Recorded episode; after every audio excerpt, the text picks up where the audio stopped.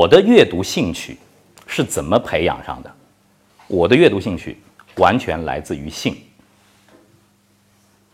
对性的好奇。我记得我的第一本课外阅读读物叫《青年知识手册》，小学三年级，我不知道是哪个倒霉催的夜大的学生，把他的《青年知识手册》放在了我的书桌里头。然后我就如饥似渴地翻到了孩子是怎么生出来的那一栏，哈，把它给读完了。那那种如饥似渴的阅读是是是因为我对知识不懂，好奇。我得感谢自己的父亲，我在他膝盖上听的《西游记》《三国演义》《红楼梦》。父亲有丰富的藏书，我记得我爬到他的书柜的最上头，把《金瓶梅》给偷下来了。哎。小学生读《金瓶梅》，现在也不应该读。按照老师说，不在你的书目里头。正因为爸爸给我讲了《红楼梦》，我也看了《红楼梦》的连环画，也自己看了《红楼红红楼梦》的文本。我再读《金瓶梅》，我说《金瓶梅》写的好差，他的语言不好。那怎么都都这种话？那这个《红楼梦》多有文采啊！但是现在我四十一岁，再看自己在那个年纪读的《金瓶梅》，我现在反而觉得《金瓶梅》《金瓶梅》写得好。《金瓶梅》写的真好，《金瓶梅》是有烟火气的，是世间的万象，而《红楼梦》在一个大观园。我现在才有这样的审美，我就在想，就我们的语文教育是怎么样培养孩子们对于不同文体的这种审美，他能够品味出好的文字，不好的文字。这个审美品味哪儿来的？还有我们的这个拓展阅读，他的这个热情哪儿来的？我后来的拓展阅读。和每一次恋爱的经历密切相关。第一个女朋友喜欢三毛，那我就逼着我要跟她聊嘛，我得知道荷西是谁，我就得去看《花落知多少》，梦里花落知多少。第二个女朋友喜欢金庸，她问了我一个问题：你觉得金庸的世界当中谁和谁的恋爱你最欣赏？我答不上来。我也看过金庸，我本来想说，本来想说黄蓉。和郭靖的，后来想我不是郭靖，我没那么傻，我就说，呃，能给我一点时间仔细的思考一下吗？回去如饥似渴的看金庸，最后告诉他我喜欢任盈盈和令狐冲，他说我也喜欢，我们就谈恋爱了。这种阅读的动力，我现在想起来真的无以复加。再后面一个女朋友。喜欢张爱玲，那你必须要看看张爱玲。哎，还有一个女朋友，她喜欢昆曲，就逼着我读白先勇。我读了白先勇，我才能跟她聊。现在的太太是第五任，我没跟她谈任何的书，她也没没让我有热情去读任何的书。我觉得她就是一本书，于是我就把她给娶了。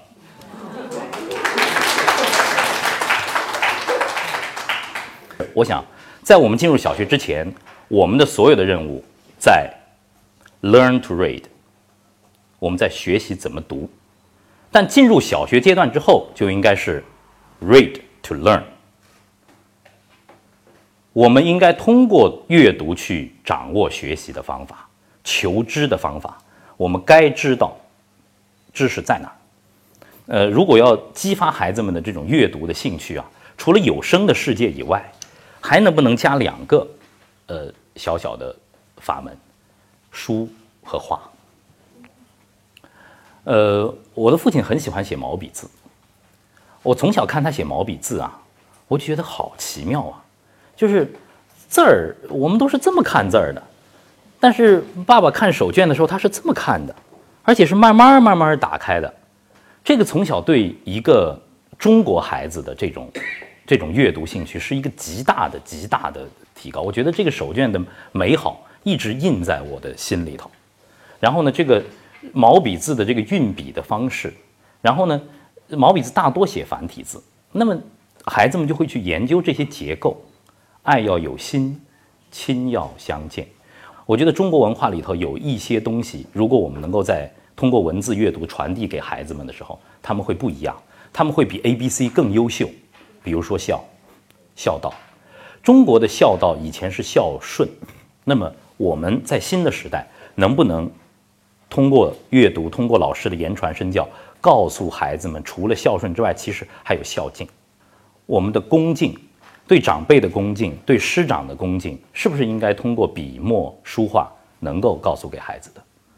如果孩子们能够通过画，能够通过中国的山水画，能够渐渐地理解无为和留白，我觉得这个对他们未来也非常好。我们的孩子们在面对失败的时候的那种脆弱，无法的无法估量。他越优秀的孩子，越抗挫折能力越差。我很想跟女儿说一句话：无为不是不做，是没有那个企图心。最后是留白。哎，当我看中国画觉得非常舒朗的时候，哎，看《富春山居》，看倪瓒，就是你就觉得你是中国人，你特别舒服。但你也能够去欣赏马蒂斯，也能够去欣赏伦勃朗，那没有问题，那是不同的一种语汇。但是我就想，我们未来的孩子如果缺了我们这个文化的根儿啊，太可惜了。那他们不是最棒的孩子，他们应该是能够根植在我们文化当中，又能够在世界的舞台上绽放的。我就特别期待未来的孩子们通过我们的高品质的语文教育，有了很好的语文审美。他们看到了这个世界的丰富之后，OK，走到世界上，不管到哪个国家，都能够自信的用世界能够听懂的语言去讲自己和中国的故事。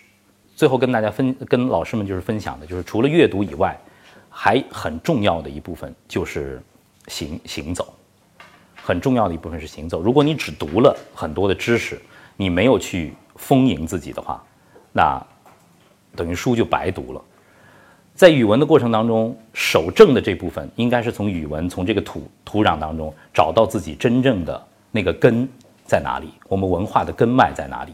守正的部分，我们得要求孩子们能够有时间上的投入，不管你的擅长点在哪里，请在里头投入一万个小时以上。还有一个是空间的，你能不能走到更广大的地方去？走得越越远，你看的就。越越开阔，你的视野就越开阔。还有一个是人间的维度，我这一生能够遇到谁？多年前我采访过于老师，结下这样的缘分。今天我又跟这么多的优秀的老师在一起，又是一种缘分。这个就特像令狐冲，特像令狐冲，他不停的在遇嘛，一直遇到风清扬，然后终于他知道什么叫无招胜有招。人尽其才是很不容易的。人尽其才，但是就是没有做到人尽其才，因为我们的障碍赛束缚实在太多了。创意是每个人天生的，因为你只要有求知欲望，对吧？有想象力，你就会有创意。哎，你只要有求知欲望，有想象力，你就有创知创新的这种意识了。你说现在我们碰到那么多的困难，你还是。始终在这个原来的地方大步，那是不行的，总要有一些突破了。所以我想，今天按理讲，你应该讲主持人的我的语言要怎样怎样，怎么呢？对吧？结果你讲了那么广泛的内容啊，我觉得很受启发。谢谢。谢谢于宇老师，我觉得今天对我来说是非常非常生动的一堂课。但有的时候呢，呃，一谈教育，呃，就像我这样的门外汉，也能够啪啪啪啪讲一个小时。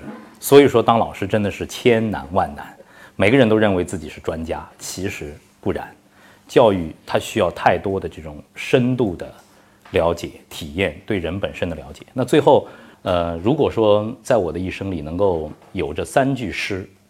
我觉得可能就比较满意了。昨夜西风凋碧树，独上西楼望尽天涯路。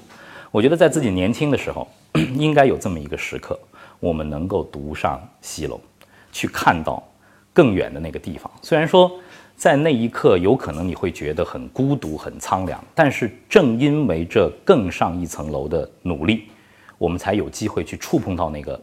更好的自己，我会从爱，顺着自己的真正热爱的那个方向走下去，这就是我未来的定位。第二句诗来自于这个爱，总得有一件生命里的事情是让你为伊消得人憔悴，衣带渐宽终不悔的事儿。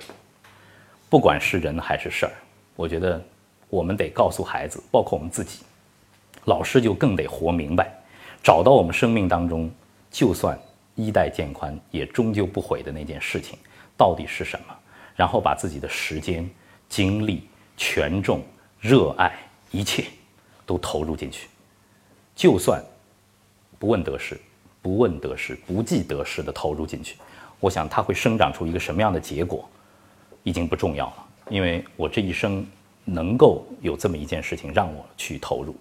最后一句话的话，可能会一句诗是：我希望自己在要挥别的时刻，能够有这么一刻，就是众里寻他千百度，蓦然回首。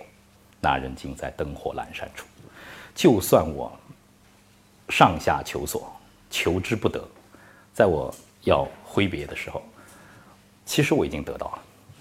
那人在灯火阑珊处，人生三境，虽不能至，心向往之。